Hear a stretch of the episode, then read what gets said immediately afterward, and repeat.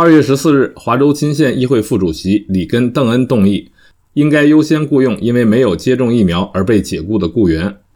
二月六日，西雅图市长布鲁斯·哈雷尔和金县行政长官陶·康斯坦丁宣布终止强制疫苗令。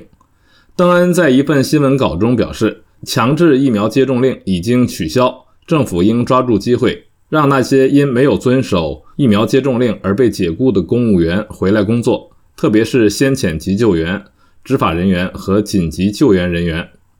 根据人力资源部的数据，疫苗强制令迫使281名县级员工离职，其中包括金县警长办公室的33名警员。金县公交系统因此失去了一百一十名员工，是所有部门中解雇人数最多的。目前，这一部门正在设法招聘近四十名车辆维修人员和一百名公交司机。金县议会全体委员会将听取邓恩的动议。在华州州一级，众议员克里斯·科里提出了一八一四号法案，实质上也是要优先雇佣之前因没有服从强制疫苗令而被解雇的工作人员。科里表示，这会使那些前雇员重新获得养老金、病假和其他工作福利。